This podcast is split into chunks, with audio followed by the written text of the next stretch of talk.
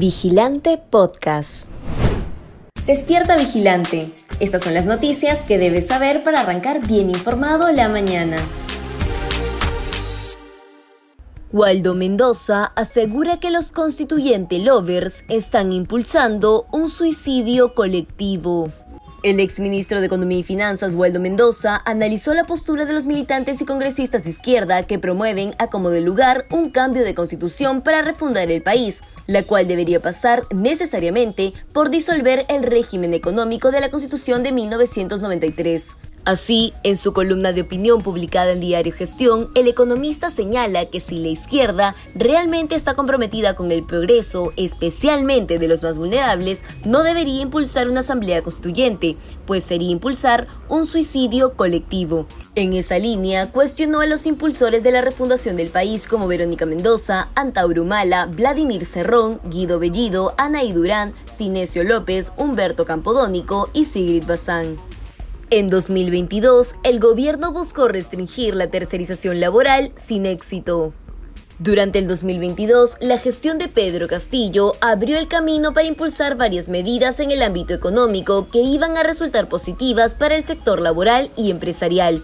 Entre las principales estuvo el decreto supremo que restringía la tercerización laboral, la cual puso en riesgo el trabajo de miles de peruanos.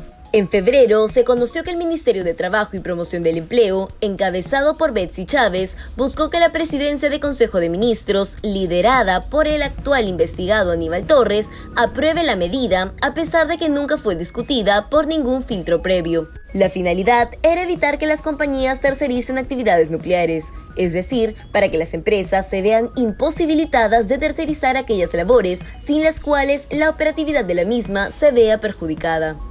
¿El Perú necesita de una asamblea constituyente? Tras la vacancia del golpista Pedro Castillo y su fallido intento de golpe de Estado, sectores radicales y o de izquierda se movilizaron en diferentes regiones del país para exigir, entre muchas cosas, la conformación de una asamblea constituyente que modifique la constitución política del Perú de 1993. Sin embargo, este reclamo nos plantea una pregunta compleja.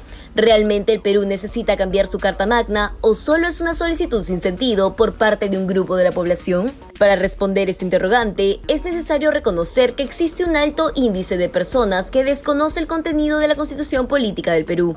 De acuerdo a la encuesta del CPI, elaborada en agosto de 2022, el 60% de peruanos no conoce el contenido de la Carta Magna. Esta desconexión y desconocimiento sobre los temas que aborda la Constitución evita que los peruanos reconozcan sus derechos y, por ende, no respeten el de los demás. Asimismo, permite que sectores ideologizados los manipulen con singular sencillez para cumplir una agenda política que no necesariamente beneficie a toda la ciudadanía.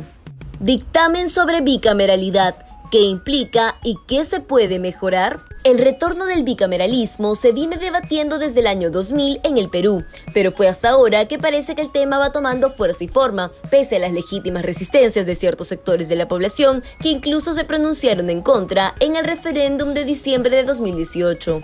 De hecho, la última encuesta del IEP señala que un 52% de peruanos está en contra de un Congreso con dos cámaras pero no hay impedimento legal para que el tema sea visto otra vez, más aún ahora que las circunstancias son otras. Cabe recordar que la Comisión de Constitución aprobó un predictamen para el retorno a la bicameralidad con 13 votos a favor, 5 en contra y una abstención. Esto luego de recoger una veintena de opiniones especializadas. ¿Qué pasó en Cuba durante 2022? La dictadura castrense de Miguel Díaz Canel en Cuba ha provocado que miles de ciudadanos se sientan insatisfechos con el estilo y calidad de vida que perciben en la isla. Esto durante varios años ha provocado un sinnúmero de manifestaciones y protestas, pero también ha generado que decenas de personas sean acusadas injustamente por el gobierno. Las protestas de septiembre de 2022 no fueron la excepción. Si bien esta situación no se compara con lo suscitado el 11 de julio de 2021, las autoridades del país señalaron que investigarían todos aquellos actos vandálicos cometidos tras el paso del huracán Ian. Además, indicaron que también podrían procesar a todos aquellos padres de familia que pusieron en riesgo la vida de sus menores hijos al permitir que protesten junto a ellos. Recordemos que en septiembre de 2022 un fuerte huracán golpeó el Caribe. En Cuba provocó la muerte de dos personas y el desplome de viviendas y edificaciones.